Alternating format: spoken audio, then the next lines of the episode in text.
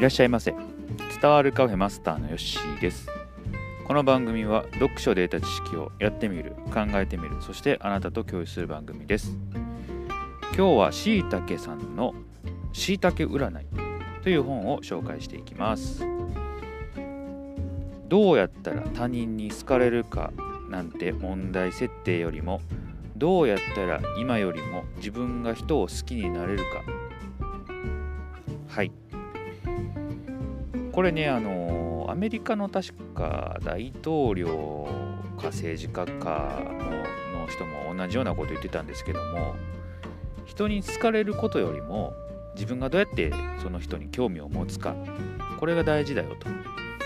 えー、おっしゃっておられました、まあ、同じことを言われてるんですけれどもまあそうですね。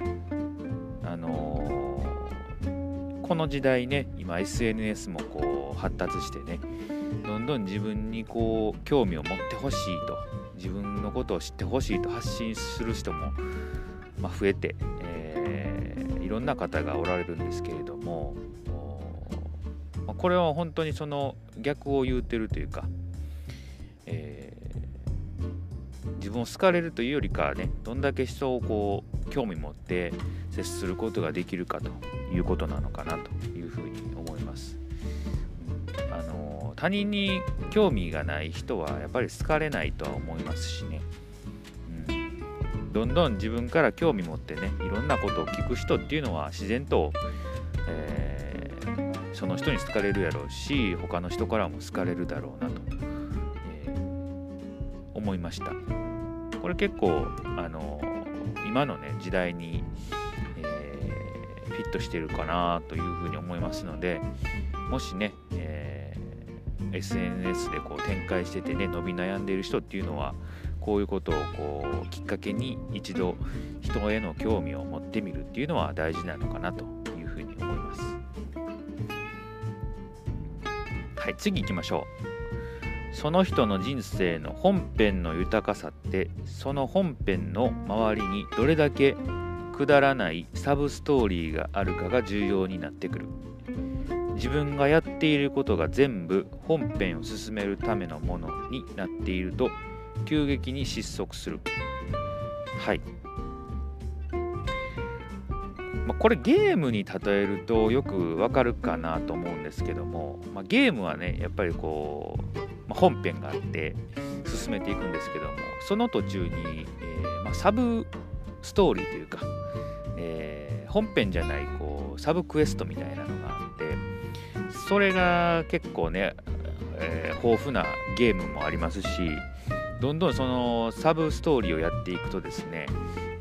そっちの方が逆に面白かったりのめり込んでしまう要素があったりとか、えー、例えばそのサブストーリーが、えー、本編をより面白く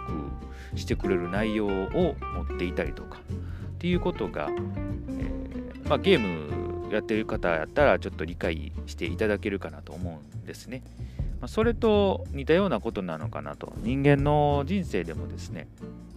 こういう本編をこうずっと突き進んでいるよりもちょっとね脇道にそれてなんかね違うことやってたりとか、えー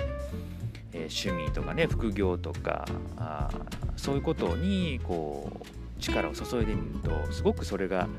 本編にも生きてくるというかね。あサブストーリーからどんどん実はサブストーリーと思っていたらそっちが主流になってしまったとかそういうケースもね、耳にするのですごくこれはなるほどなと思った文章でしたね、本編に少しね行き詰まってる方っていうのはこういうサブストーリーを少し進めてみるっていうのはどうでしょうか。結構ねあのそれが面白くなったり、えー、そっちの方が力入れてやっていくことになったりするかもしれませんのでね。是非ともそういう意識を持って、えー、日常生活を過ごされてはいかがでしょうか。あ僕も結構、えー、今はねえ本編よりもサブストーリーっていうそっちの方に力を入れているので、まあ、面白さは確かにあるかなと。こういう配信もね言ったらサブストーリーになるかなと思うので、えー、ぜひともねまたこれからも続けていこうかなと思っております、今日はこの2つ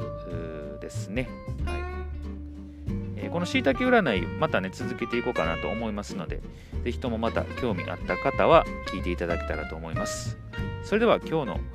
お話はこれで終わります。またのご来店お待ちしております。thank you